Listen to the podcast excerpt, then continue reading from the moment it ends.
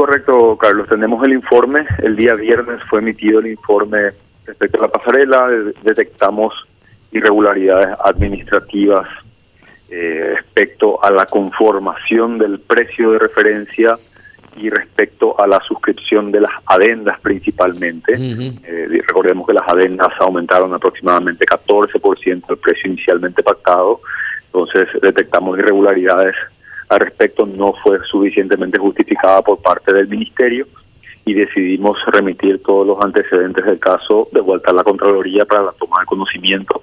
Recordemos que básicamente todos los temas analizados también fueron eh, incluidos en el dictamen de la Contraloría que nos había remitido semanas atrás.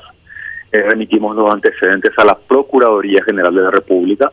Esta remisión eh, se realiza una vez que quede firme la resolución, va a haber la aclaración, ¿verdad? ¿Para qué se hace el envío a la Procuraduría, Carlos? Para que analice la cuestión patrimonial. Eventualmente se detecta un daño al, al patrimonio de la República y es por disposición constitucional la Procuraduría la responsable de la de, la, persecución penal. mecanismos, sí, sí, sí, sí. Entonces, como nosotros detectamos irregularidades en la conformación del precio referencial y también irregularidades en las adendas que aumentaron el valor del contrato, entonces remitimos esos antecedentes a la Procuraduría. Digo remitimos, Carlos, y aclaro porque vi que fue noticia de prensa el día de hoy, dicen el procurador que todavía no recibió.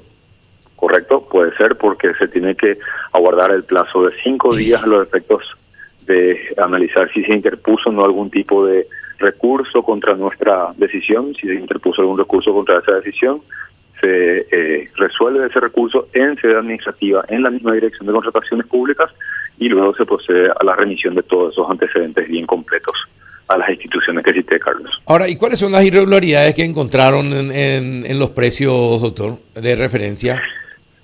Cuando se construyó el precio de referencia por parte del Ministerio de Obras Públicas, no se siguió el protocolo, que está tan de moda esa palabra, el protocolo y los procedimientos para la conformación del precio de referencia. No hubo consulta a otras empresas, eh, no hubo un apego a la resolución administrativa vigente en el 2019. Recordemos que este es, este es un caso de una licitación del 2019, era una normativa incluso mucho, mucho menos exigente que la que hoy día tenemos la de precios referenciales, pero igualmente el Ministerio no dio cumplimiento a esa a esa normativa desde nuestro punto de vista y según analizamos y plasmamos.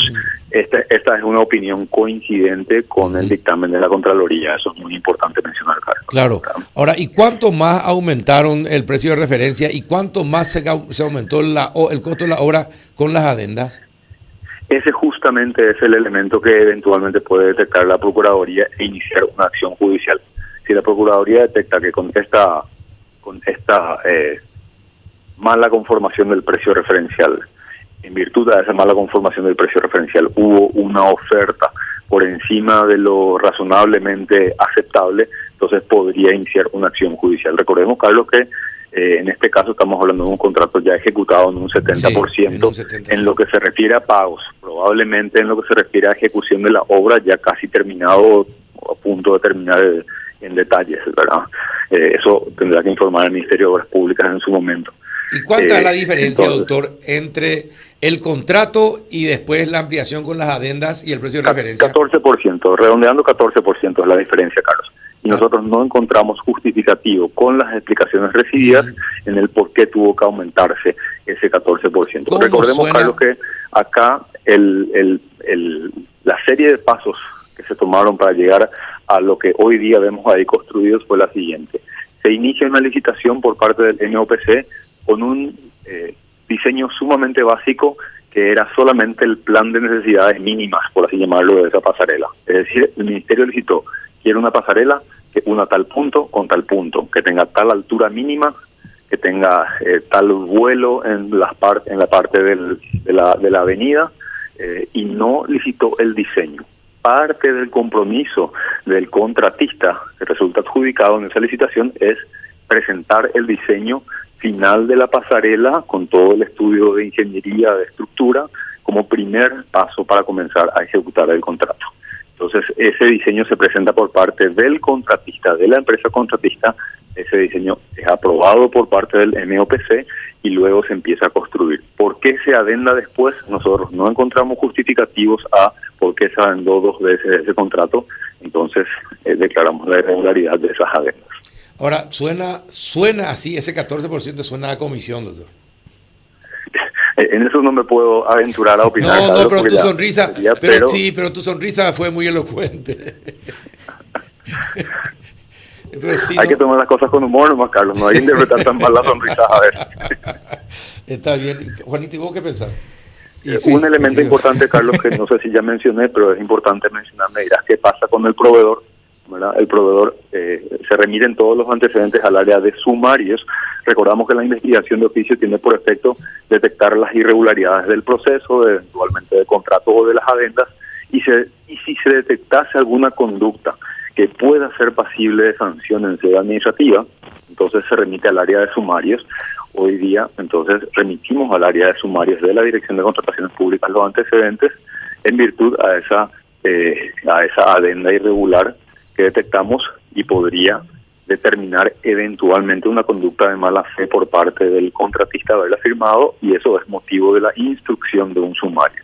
Como varias veces mencionamos al aire, Carlos, los sumarios en sede de la Dirección de Contrataciones Públicas, en caso de que se detecte una irregularidad, una más que una irregularidad, una inconducta, traen como consecuencia las aplicaciones de sanciones que van desde un apercibimiento, que es una llamada de atención por escrito que queda registrada en el sistema, hasta las inhabilitaciones para contratar con todo el Estado, no solamente con el, con el Ministerio de Obras Públicas, desde tres meses hasta tres años. Doctor, si ya está suspendido por 60 meses por Itaipú, ¿cómo sigue contratando con las empresas del Estado? Correcto, así es, Carlos. Habíamos hablado al respecto. Eh, el régimen de Itaipú, el régimen de contrataciones de Itaipú es totalmente separado y distinto al régimen de contratación pública nacional. Eh, tenemos un régimen muy unificado en el Paraguay, pero sigue teniendo pequeñas brechas, pequeños huecos donde tenemos eh, distintos distintas normas aplicables, que son ITIPU, CNTA y, digamos, el paquete de eh, contrataciones que se realizan a través de agencias administradoras de programas y proyectos. a veces vemos eh, actuaciones que determinan la sanción por parte del régimen nacional, pero eso no imposibilita la contratación por parte de los otros sistemas que te dijo, que te digo, perdón, y a veces vemos ejemplos como el que me estás mencionando de una empresa que está sancionada por parte de uno de esos regímenes jurídicos distintos al nacional, pero puede seguir contratando con el régimen nacional. Eso no está unificado eh, y realmente es una cuestión bastante eh, delicada desde el punto de vista jurídico tratar de unificar porque son normas de rango de prelación distintas, son criterios distintos por parte del legislador al momento de aplicar la sanción. En nuestra, en nuestra propuesta de modificación de la ley, que la presento hoy día a las 10 de la mañana ante el Congreso, o la presentación, no la presentación formal del proyecto, sino la presentación de todos los puntos abarcados por el proyecto, eh, y ampliamos las sanciones de tres años a cinco años, ahí por lo menos equipararíamos con lo que tenemos en estos otros regímenes como el de, el de Itaipú. Exacto. Eh, bueno, el, ¿y quién decide esto? ¿La Procuraduría después decide si pasa a la Fiscalía o no? ¿O usted ya envió el informe a la Fiscalía también? Nosotros enviamos a la Contraloría porque la Contraloría compila toda esa información y si eventualmente lo considera remite a la, a la Fiscalía. Recordemos que también por disposición constitucional es la Contraloría el órgano competente de remitir todo lo que sea irregularidades en la ejecución presupuestaria y todo esto forma parte de ejecución presupuestaria, Carlos. Y en el, Ministerio... De las públicas es la punta de la ejecución presupuestaria. Exacto. Y en el Ministerio de Obras Públicas, ¿cuáles son las direcciones eh, que tendrían responsabilidad en, en estas irregularidades y eh, la responsabilidad del propio ministro, cuál sería?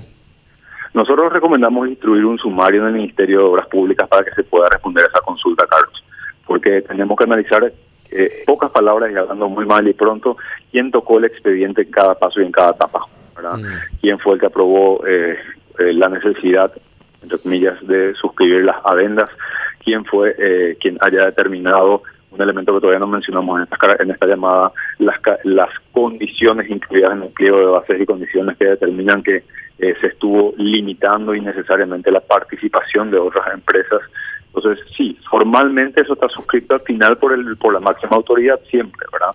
Pero lo importante es analizar la cadena de funcionarios que estuvieron eh, incluidos en esas decisiones a los efectos de determinar quién es responsable de ese tipo de actuaciones, ¿verdad? Eh, tanto la Contraloría como la Dirección de Contrataciones Públicas eh, indican al Ministerio indican al Ministerio la necesidad de instruir sumario.